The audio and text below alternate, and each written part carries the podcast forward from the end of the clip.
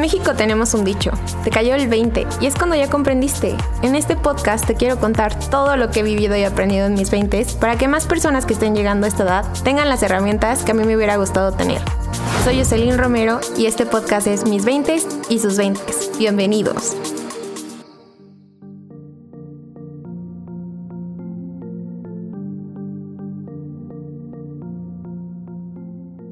Hola, ¿cómo están? Espero que súper, súper, súper bien. Y espero que estén emocionados por escuchar el podcast de hoy. Y el podcast va a ser... tambores. Va a ser ¿Por qué te necesitas titular ya, ya, ya, ya, ya? Entonces, ahí les va. La primera ventaja es que buscando trabajo vas a encontrarte con... Se necesita estar titulado y uno es como, ching, no estoy titulado. Y desde ahí tú vas a tener una palomita porque vas a decir, ah, ok, puedo seguir leyendo la publicación porque sí estoy titulado. La siguiente es porque en las entrevistas normalmente de trabajo te preguntan si sí estás titulado. Chance algunas no pregunten, pero sí dicen, este, eh, mándame tus papeles y te dicen, mándame tu título. Y si no, tienes que meterte a la página de tu escuela y ver todo ese mire que tenga y cómo comprobar que está en trámite tu titulación, todo eso que vale que si estudiaste eso. Entonces, pues es otra ventaja porque ya no vas a tener que, este, pues sí, no vas a tener que, estar busque busque busque, sino que solo lo tienes que mandar tu título y listo. La siguiente es porque así, pues básicamente ya tienes un comprobante de que te la rifaste en toda tu universidad y gracias a Dios la acabaste. Entonces es un gran logro personal. Entonces, por meramente un logro personal. Ahí es otra razón por qué titularte. Y la última y creo que más importante es porque entras con esto en el SAT y ya estás avalada de que tú estás trabajando y que tú tienes como tal responsabilidad como profesionista. Entonces, siento que es muy, muy importante titularte y más ahorita que, por ejemplo, si quieres, no sé, trabajar para una maestría o irte al extranjero y que avale eso, o sea, siempre te van a pedir tu título.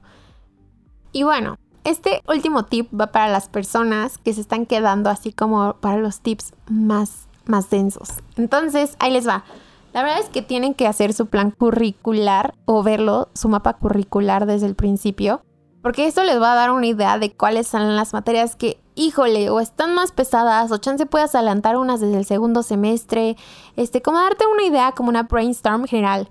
De ahí, o sea, la verdad es que siempre, siempre va a haber en cualquier universidad un conocido del conocido del conocido que está estudiando tu misma carrera que tú. Entonces, chance puede ser mayor y decirle, la verdad, ¿te ha funcionado este mapa curricular? ¿Tú lo has seguido? Y si sí, ¿qué me recomiendas hacer? Entonces, chance unos te van a decir como, no, ¿sabes qué? O sea, la verdad es que, por ejemplo, en mi carrera muy complicado llevar este unas materias que era de electrónica muy pesadas juntas. Entonces él nos decía como te las ponen juntas, pero yo la verdad pondría como esta materia y esta materia juntas y las de electrónica como separadas y entonces así te da más oportunidad como de brindarle mejor atención a esas materias. Y eso la verdad es muy importante, como que saber la opinión de los demás que ya llevaron como más experiencia en tu universidad.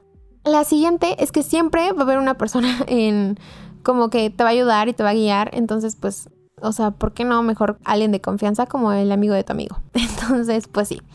De ahí, este, porque otra vez, otra vez ver el mapa curricular, porque de ahí puedes hacer tu plan ideal, o sea, como tu most ideal de, por ejemplo, ¿sabes qué? Me quiero ir de movilidad académica en tal año. Ah, ok, entonces, no sé, para irme de movilidad, chance, no sé, como que muchos, hay muchos dichos de, ay, no, es que no te vayas de movilidad porque te atrasas.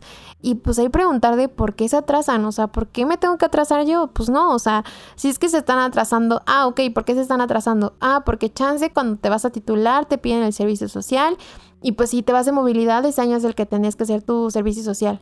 Entonces ahí puedes decir, ah, ¿sabes qué? Lo tengo que adelantar. Y la verdad es que también este es un tip 2 que lo voy a profundizar más en otro, en otro episodio porque está un poquitín más largo.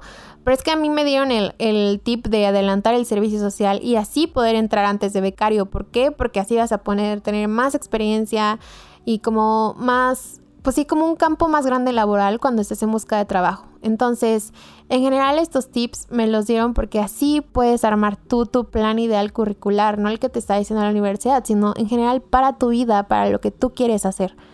Entonces, pues muchas gracias por acompañarnos, espero que les haya gustado y si tienen más hack en la vida de esto, espero que nos los puedan compartir.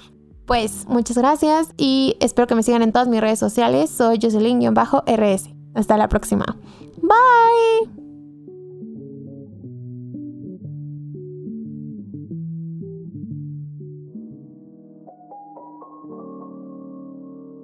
Este podcast fue grabado, dirigido y editado por Fernanda Carranza. Si te gusta mi trabajo o te gustaría saber más de él, puedes encontrarme en todas mis redes sociales como arroba fercarranzas o en mi perfil de Fiverr como arroba.